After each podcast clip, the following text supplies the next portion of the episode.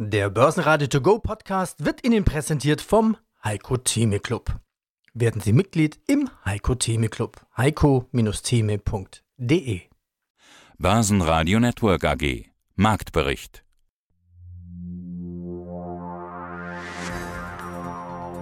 Die Schlusskurse am Donnerstag. DAX plus 0,8% bei 15.506 Punkte. Der Dow Jones ist zum Schlussstrich des Xetra-Handels noch leicht im Minus. MDAX plus 1,1% bei 28.651 Punkte. Aus dem Börsenradiostudio meldet sich Peter Heinrich. Sie hören auch meinen Kollegen Andreas Groß. Und in Wien der ATX Total Return 7321, eine Differenz von plus 0,28%. In den USA, die Einzelhandelsumsätze stiegen im Januar stärker als erwartet.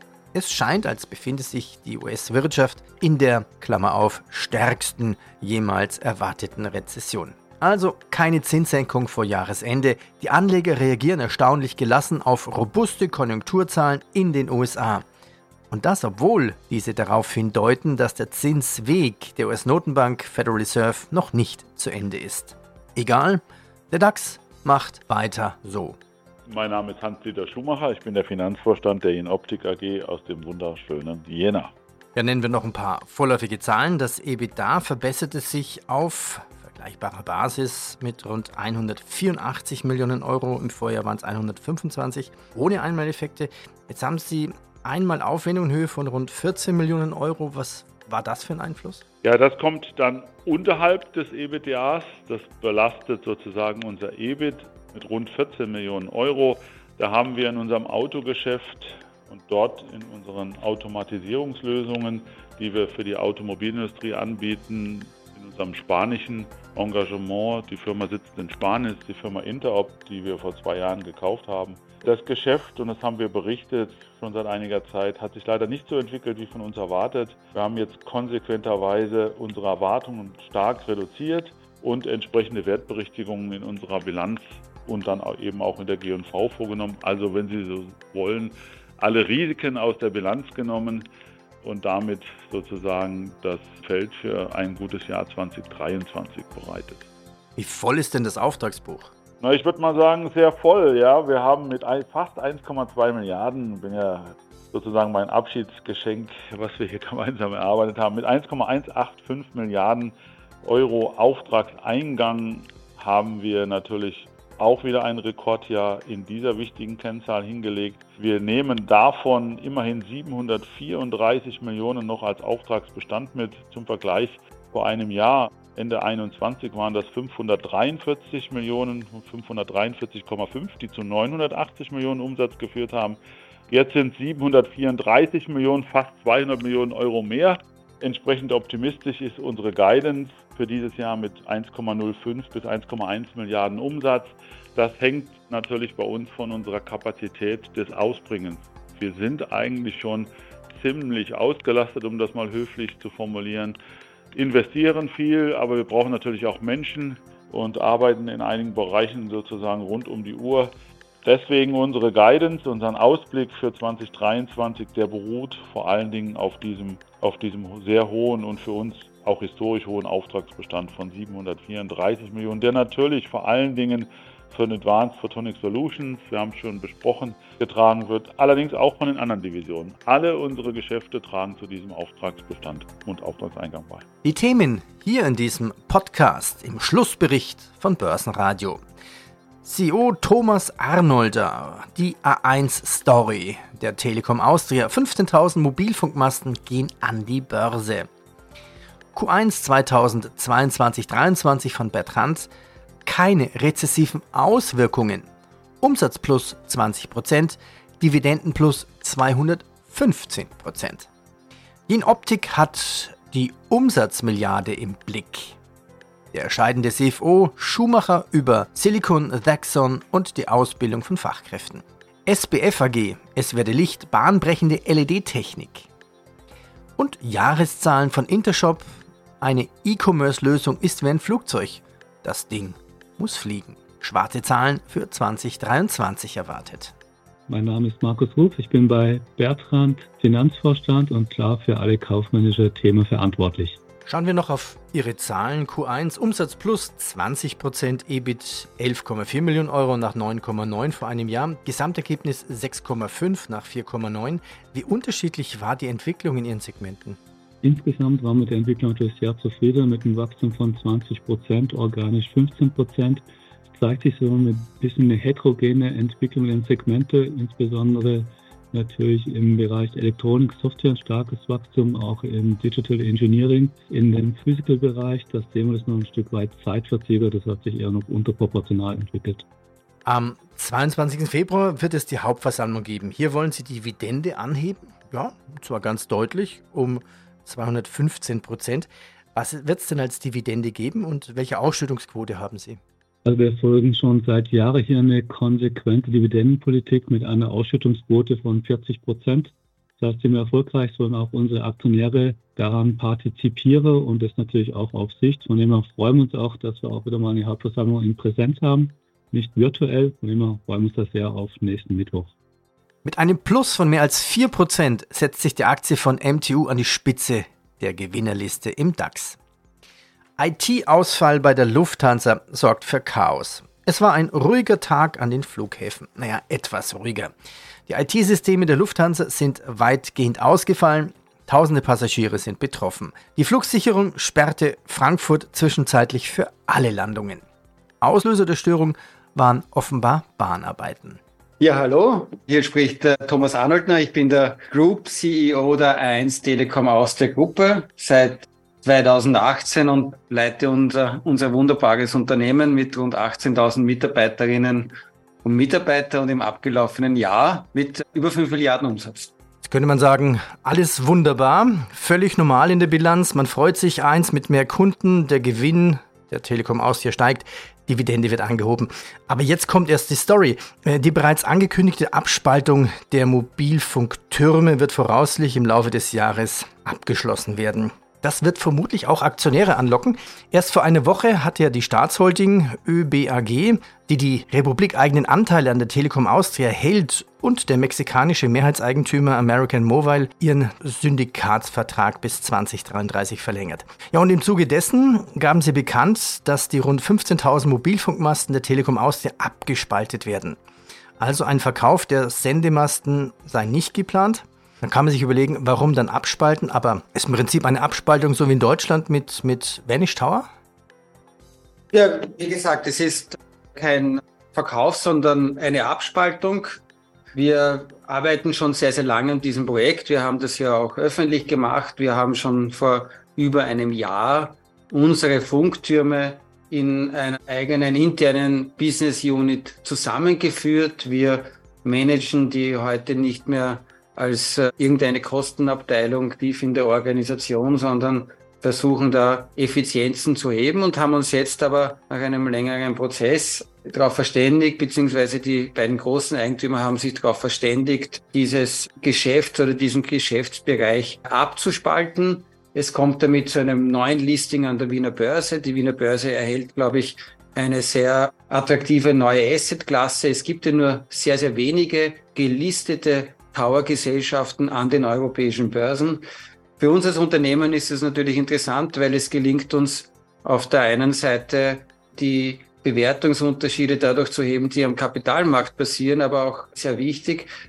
Es bedeutet auch, dass dieses Tower-Geschäft die operativen Effizienzen heben kann, was Telekom-Betreibern historisch offen gestanden nicht so gut gelungen ist. Wir reden hier ja von der sogenannten passiven Infrastruktur, also die Fundamente, die Stahlmasten, die aus der Sicht des Telekom-Betreibers, wenn ich das so offen sagen darf, etwas stiefmütterlich behandelt wurden in den vergangenen Jahren, obwohl dort sehr, sehr viel Kapital gebunden ist. Und die Idee ist, dieses gebundene Kapital besser zu nutzen und vor allem durch eine unabhängige Tower-Gesellschaft auch neue Telekom-Betreiber anzuziehen, die diese Infrastruktur nutzen. Ich glaube, das ist ökonomisch sinnvoll, das ist im Übrigen auch ökologisch sinnvoll. Air India hat bei Airbus und Boeing insgesamt 470 Flugzeuge bestellt. Bei Airbnb läuft es besser als erwartet.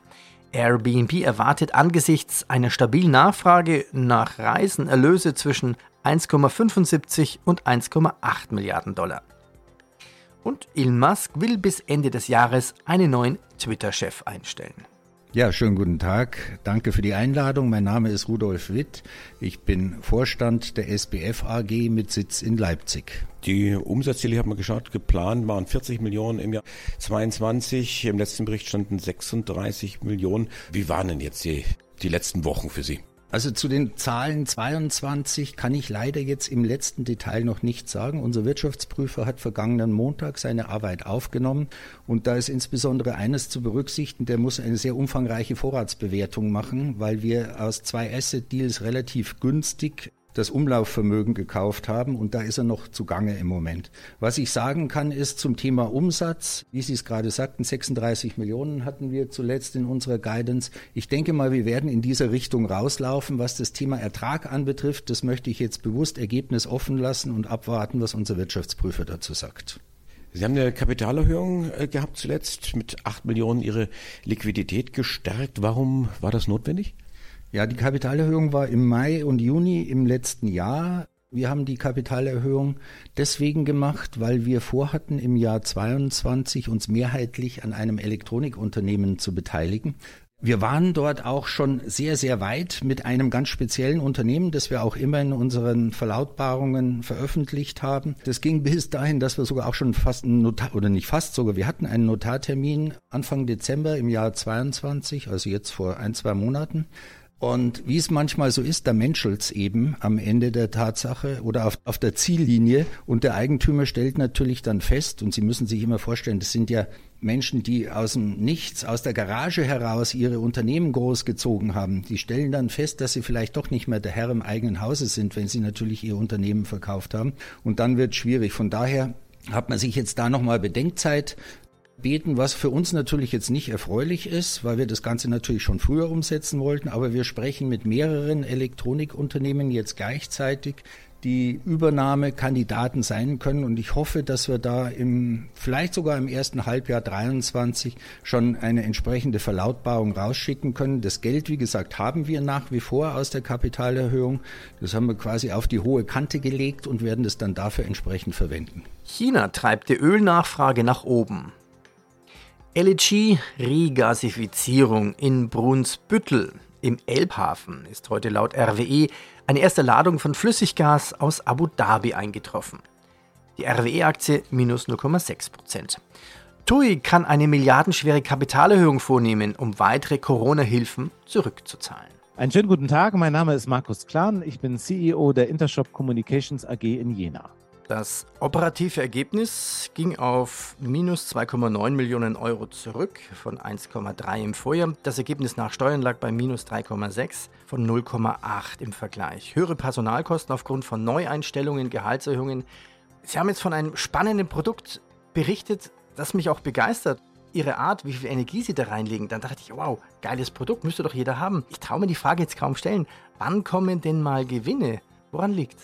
Woran liegt's? Wir haben in einer Sparte unseres Geschäftes, namentlich Professional Services, im letzten Jahr nicht alles richtig gemacht. Dort gab es Managementfehler. Wir haben Projekte nicht, nicht richtig kalkuliert. Wir haben Implementierungsprojekte auch vermehrt an Partner geben müssen, weil sie zum Beispiel in Regionen stattfanden, wo wir als, als deutsche Professional Service Organisation nicht ideal aufgestellt sind.